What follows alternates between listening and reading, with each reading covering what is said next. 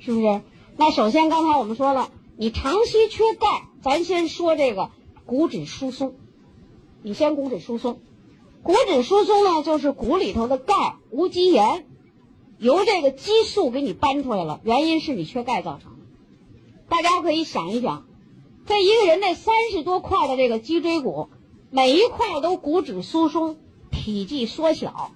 那么这三十多块一个一个的都缩小了以后怎么样呢？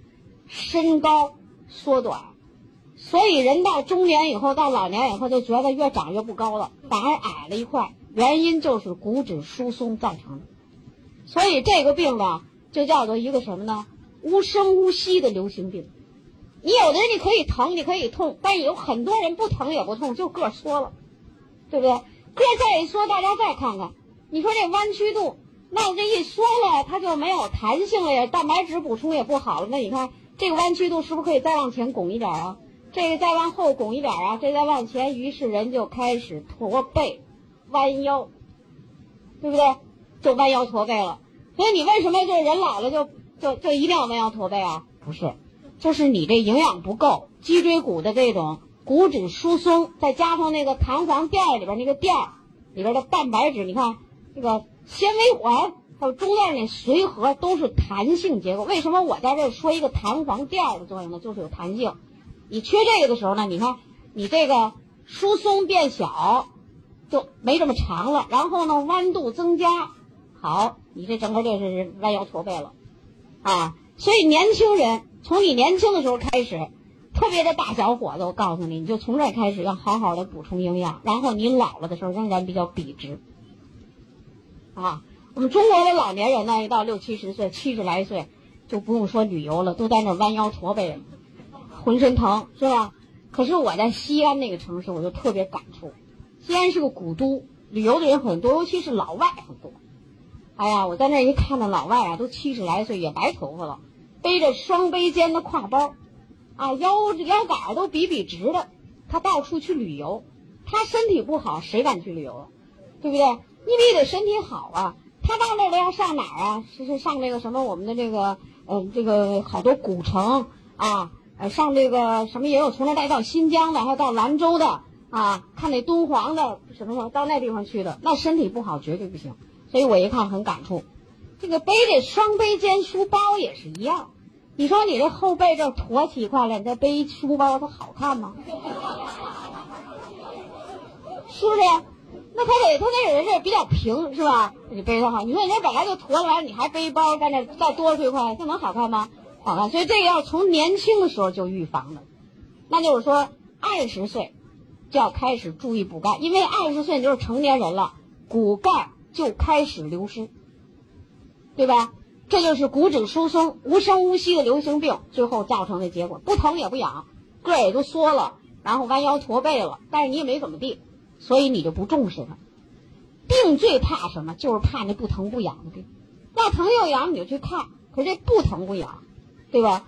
一般来讲，有骨质疏松的人，一定有骨质增生。为什么呢？就刚才我们说那个降钙素，它也紊乱，它紊乱呢，就引起这个甲状旁腺素、降钙素全紊乱的时候，你一定会是骨质疏松，然后合并着骨质增生。那下边我们就看看这个脊柱。你要骨质增生，你会怎么样？啊，大家看这脊柱，这脊柱这骨质增生呢，一般我们叫就是叫唇状凸起，就那像嘴唇似的出来一块。那从哪儿呢？那就是两个椎骨，比如说这两个椎骨啊，那大的是不是？两个椎骨这不中间有个缝吗？那它这一增生呢，它就从这增生，那就叫唇状凸起。这个唇状凸起呢，那你想想啊，它本来两个骨在这样，从这缝里增生了。它增生以后会怎么样呢？那增生的这初起的这一块就会压迫到这中间的这空腔叫什么呢？就我们形成的那个椎管放脊髓的地方，对不对？摞起来它不就形成一管了吗？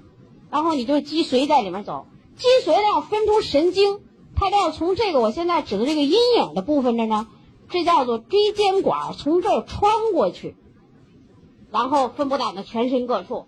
胳膊上、腿上、身上都有，对不对？你这这这神经出来，你这有增生的时候，它一定要压迫神经。于是压迫神经，那就看你哪增生的厉害了。我们比较常见的骨质增生，那就是在颈椎部分，特别是五六七这几节增生。这一增生呢，就压迫到你这个什么呢？从这儿分出来的神经都到哪了？一般都是到手臂上，就到你这手臂上。所以这时候你就会手臂疼痛、麻木、发凉，就会有这种感觉。这一般就是这个颈椎就骨质的有问题了，骨质增生了。啊，有增生一定骨质会疏松，这两个就像那个同胞姐妹一样，啊，那就可以压迫到这儿。那腰也是一样啊，腰上的神经呢，它从这儿穿出来以后呢。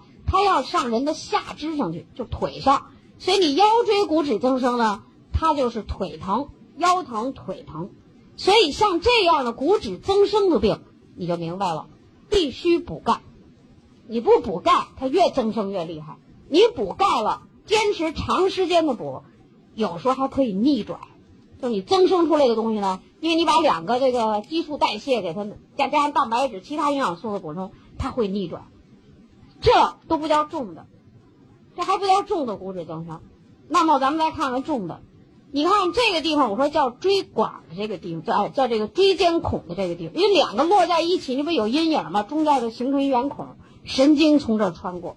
哎，有的人的骨质增生呢，就在这增生，一增生就压迫神经，他的敏感部位就甚至有的人敏感到什么呢？我就大手指头疼，我就什么食指疼，我就中指疼。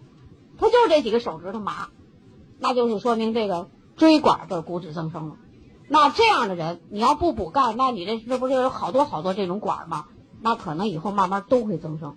所以就得赶紧补钙，控制症状，然后再坚持补钙，最好让它逆转一些，啊，让它消退一些最好。这是这种增生啊。你看那个，就是我们一路下来讲课呀，就碰到好多这样的朋友，通过补钙。就这些症状大有好转，还有一种增生更吓人。你看这椎管中间这管，这四周围都是骨头吧？里面是脊髓，脊髓是咱们的叫低级司令部。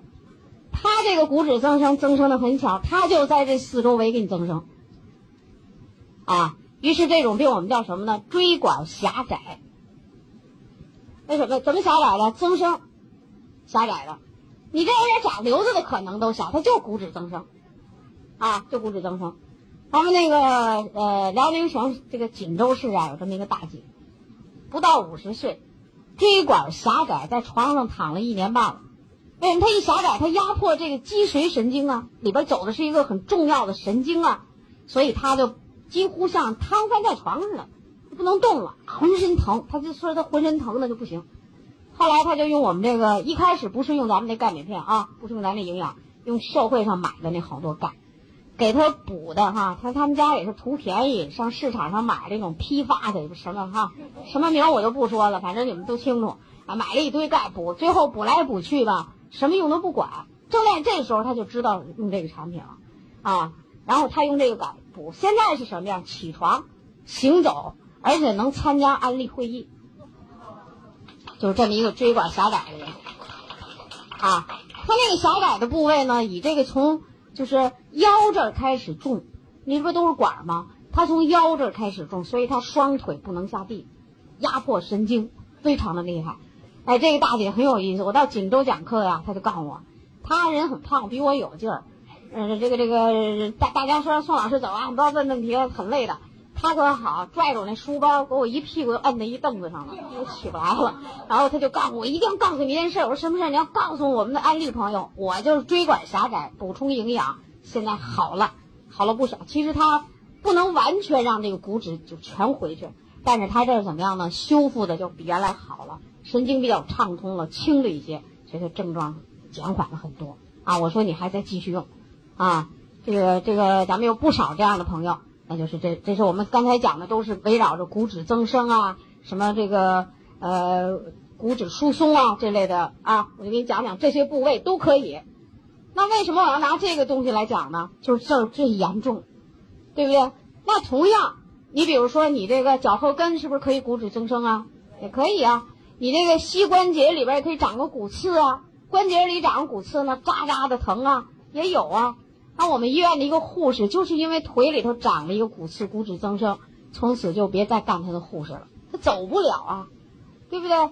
那个做护士他得腿快才行呢，你走不了，所以就不能做了。其实年龄不大，才三十六岁，那也不是一天增出来的，啊，就说这个为什么我们现在的人你要这么提倡这个钙的补充，就是说我们现在的饮食习惯精米精面，你不就精米精面吗？你记住，精米精面里边含的蛋白质和钙永远不如我们过去吃的那标准粉。就是有点粗，稍微粗一点的米面，你太粗，咱们谁也吃不了那么多，是吧？就是我们过去吃那标准粉，那永远不如那里边的营养素含的多，啊，所以说呢，从年轻的时候你就开始补充。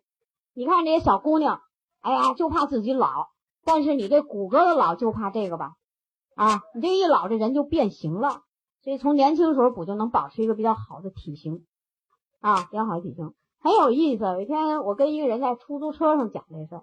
出租车司机听完了说：“哦，弯腰驼背就是缺营养啊！”我说：“对呀。”哎呦，他说：“那那那我们家媳妇儿都弯腰驼背了，才三十多岁。”我说：“那就是骨质疏松了。”完就问我们怎么办呀？我们是不是得也得补充你们的营养？我说：“那当然了。”我说：“这营养好吧？”啊，那出租车司机他就是这人就是这样啊，他不知道的是不是？他他知道了，他就会去做。为什么呢？他人都想美，都想健康，要要美丽要健康，就这么做。欢迎关注炫色安利张守静的喜马拉雅电台，守静将为您带来更多的营养知识和专业的创业平台。